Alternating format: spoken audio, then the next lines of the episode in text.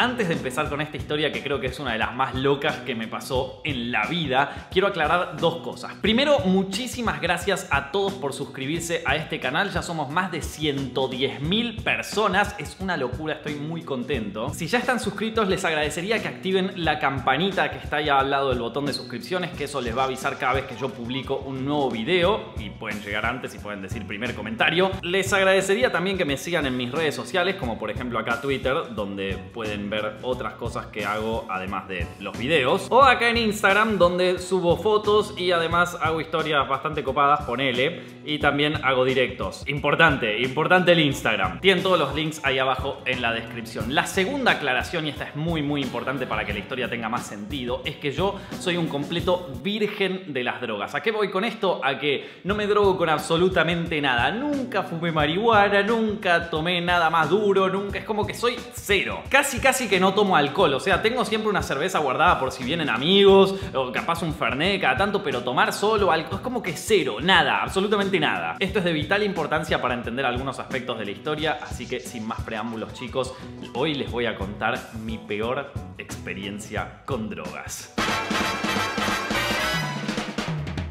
Esta historia transcurre cuando yo recién empezaba la facultad. Si yo soy un virgen de las drogas ahora, imagínense cuando tenía 17 años y recién estaba empezando mis estudios universitarios. Bueno, resulta que hay una chica que cumplía años recién a principio de año. La chica esta hace una fiesta y nos invita a todos. Tenía una casa lindísima en un barrio cerrado, por allá por zona norte. La verdad que una casa muy espectacular. Y la premisa de la fiesta era como súper tranqui. Nos juntábamos a la tarde, nos quedábamos hasta la nochecita a comer y después cada quien hacía la suya. Me pareció una fiesta copada, a mí me gustan ese tipo de cosas. Entonces yo voy y justo da la casualidad que esta chica de la facultad y yo teníamos un amigo en común, así que este amigo también viene y vamos juntos. Llegamos a la fiesta y era todo perfecto, todo lindo, las chicas lindas, el lugar lindo, todo era perfecto, todo está increíble, ¿viste?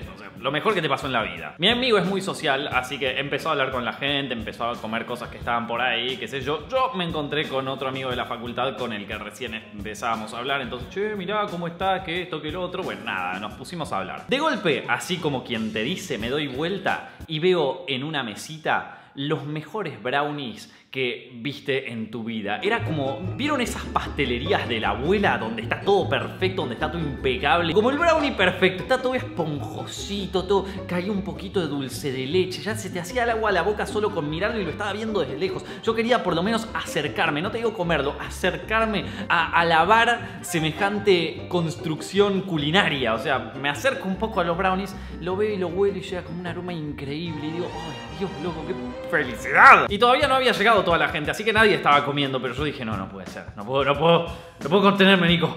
yo sé que tú vas a caer bien, pero tenía que probarlo eso. Ya fue, ya fue. Agarré uno, lo probé, tenía nueces.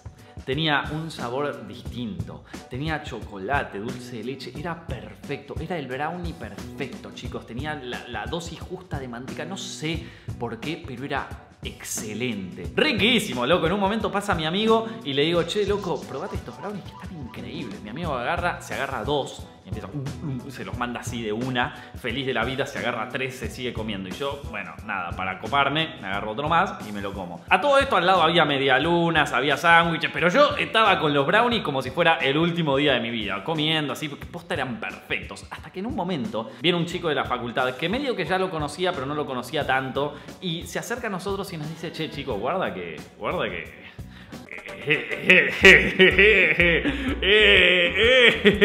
Dicho de otra manera, esos brownies tienen algo más que solo brownies. Claro, y ahí me di cuenta que la fiesta era la tarde porque era una fiesta de drogarse. Las, las medialunas tenían cosas, los sándwiches tenían hongos, los brownies tenían marihuana y hongos, el coso tenía LSD. O sea, era una fiesta para drogarse esa, chicos, y yo no estaba ni enterado. Entonces tomo aire Piensa un segundo, Nico, te comiste tres o cuatro de estos brownies, no sabes qué tienen adentro, no sabes cómo te van a pegar, no tenés ni idea qué va a pasar a partir de ahora, mantener un poco la calma. Cuando empiece a pasar algo, ahí ves qué haces. Pero no estaba pasando nada, así que pensé, bueno, no me pegó, está todo bien, no pasa nada. Capaz que soy inmune a estas cosas y no me pegan, entonces ya está, zafé. Pero bueno, durante un tiempo no pasó nada, chicos. No pasó absolutamente nada y estaba todo bien. Y yo ya pensé, bueno, nada, no serían brownies muy fuertes, no tendrían, se estarían hechos con nada, ¿viste? Entonces dije, bueno, ya está, no me pegó nada. Hasta que estoy sentado al lado de una chica y estamos hablando lo más bien. Y de repente estábamos escuchando un disco de los Rolling Stones. Más precisamente este disco de los Rolling Stones, un disco que me conozco de memoria. Y para que se den una idea, la música sonaba así. Y de un segundo a otro pasó a sonar así. Y ahí fue cuando me di cuenta que comí demasiados brownies. Pero como la chica era linda y estábamos hablando muy bien y dije, bueno, qué sé yo, vamos a dejar que fluya. Y estoy hablando así lo más bien y de golpe ya me doy cuenta de que estoy balbuceando directamente. Y si yo me estaba dando cuenta de eso, no me quiero imaginar lo que estaba pensando la chica. Pero bueno, capaz me sonreía porque ella estaba peor que yo. No sé. La cuestión es que digo, Nico, quédate tranqui y me voy a sentar cerca de ahí de un pasillo donde estaba todo más tranquilo. Y en esto llega mi amigo que también había comido un montón de cosas. Y él me mira a mí y yo lo miro a él. Y nos miramos y decimos... Eh, uh, Sí, boludo. Los dos estábamos completamente del orto, ya no entendíamos nada. Y nos miramos un rato y decimos, bueno, che, tampoco es para tanto, o sea, qué sé yo, está. Dentro de todo podemos hablar. Pero chicos, en el tiempo que dijimos eso, el disco dio dos vueltas. Yo les digo, me acuerdo ese disco de memoria. Y ya había terminado todo el disco y estaba empezando de nuevo. ¿Cuánto tiempo estuvimos diciendo no solamente esa boludez? Y ahí apareció el Nico responsable que dijo, bueno, Nico, ya anda volviéndote a casa, no sabes cómo te va a pegar esto, no sabes si va a seguir peor, si va a seguir mejor, si va a estar todo bien. Por las dudas, viste, por las dudas, para no armar quilombo, para no arruinar la fiesta, volvete a casa y ya está. Le digo a este amigo mío que estaba igual o peor que yo, che, loco, creo que es hora que nos vayamos. Y él me dice, no, loco, quédate tranquilo, yo me voy a quedar acá un rato más. Bueno, está bien, yo me vuelvo para casa. Y le digo a otro amigo que estaba ahí, le digo, che, loco, me parece, me parece que estoy drogado. El tipo me mira como, me estás jodiendo, ¿en serio? Le pregunto, che, vos que tenés auto, ¿me puedes llevar hasta mi casa? Y así, por corte directo, sin fundido, sin saber cómo, de alguna manera estoy sentado en el auto de este chabón y estamos yendo con una velocidad súper suave, ¿viste? Estábamos como así, lo más tranquilo. Y yo veía como, como distintas capas de calle que se iban formando. Era, era muy loco, la verdad que era muy loco. Y el otro amigo acá al lado me estaba preguntando, che, ¿qué mirás? Que me da curiosidad. Él también tendría 17 años, no, tenía ninguna idea. Entonces era como más curiosidad. Me preguntaba, ¿qué ves? ¿Cómo estás? ¿Qué esto? ¿Qué lo otro? Y yo como, loco, no te lo puedo describir, pero es como que estoy viendo distintas capas de calle. ¿Viste esos comentarios de drogado? Bueno, esos comentarios de drogado. No, loco, es como que veo distintas capas en el tiempo y la calle estar de loco y ya perdí totalmente la noción del espacio y del tiempo. Era, eso, literal. Entonces llego a mi casa, estoy como dos horas ahí tratando de enganchar la puerta que no le daba, que esto, que aparecían más cerraduras, viste, la abro la puerta, me meto, subo hasta el piso del departamento de mi viejo, abro la puerta y cuando abro, ¿qué me encuentro? Están mi hermana, mi viejo, mi hermano, el amigo de mi hermano, el novio de mi hermana, todos comiendo una carne con papas en familia. La situación menos indicada para caer y yo mirando así como...